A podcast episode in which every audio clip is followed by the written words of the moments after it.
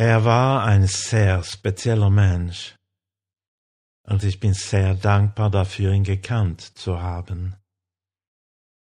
Ich spreche von Hillel ben Aftole Yitzchok Sichoino Livrocha.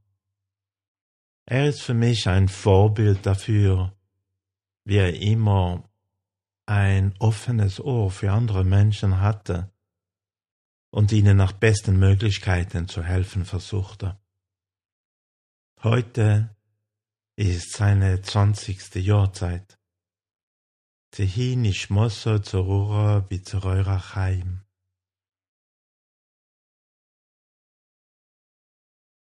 Das Wie vom Wachsein scheint das größte Geheimnis des Lebens zu sein. Und das Judentum liebt das Thema. Aber ebenso ist im Judentum das Zubettgehen ein Gegenstand von sinnvollen Überlegungen. Da soll uns niemand sagen, dass das Judentum keine Tipps fürs Leben hat. Der Rebbe erzählt heute am sechsten Kislev.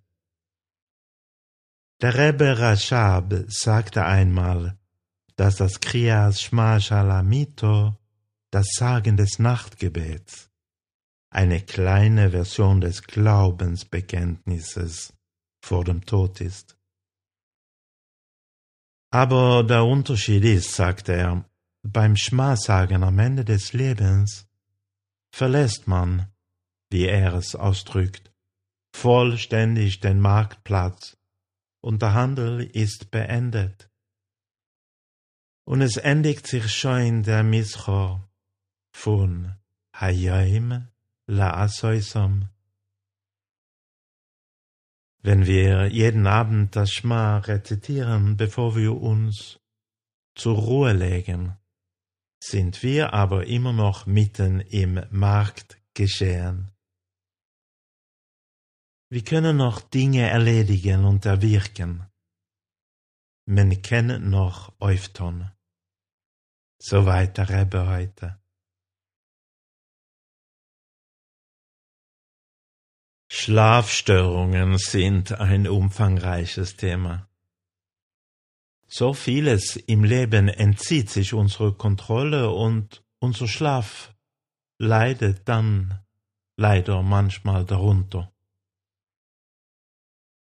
Das Judentum hat da etwas dazu zu sagen, wie wir uns auf die Nacht vorbereiten können.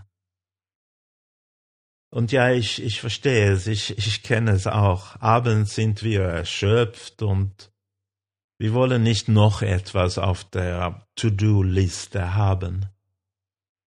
Und dennoch kann es gut sein, mindestens einen Teil davon zu machen. Hier ein paar Vorschläge vor dem Schlafen. Ein wenig teurer lernen. Auch wenn es nur wenige Worte sind. Und mit diesen Worten legen wir uns dann schlafen. Lass den Tag in Gedanken Revue passieren. Denk an etwas, das gut gelaufen ist und denkt an etwas, das in Ordnung gebracht oder verbessert werden könnte. Mache dir aber keine Vorwürfe. Es geht nur darum, einen klaren Blick auf sich selbst und den Tag zu bekommen, um zu wissen, wohin ihr gehen wollt. Denkt an all die wunderbaren Broches, die gute Sachen, die ihr in ihrem, in eurem Leben habt. Freunde, Eltern, Kinder. Denkt an Dinge, die wirklich wertvoll sind. Und dann, dann gibt es das Nachtgebet, das Shema. Im Sidur, im Gebetbuch finden wir eine ganze Reihe von Texten, die wir vor dem Schlafengehen sagen. Es ist recht viel und man muss nicht sofort alles sagen können. Einige Texte sind aber wichtiger als andere. Fragt am liebsten euren Rabbiner welche.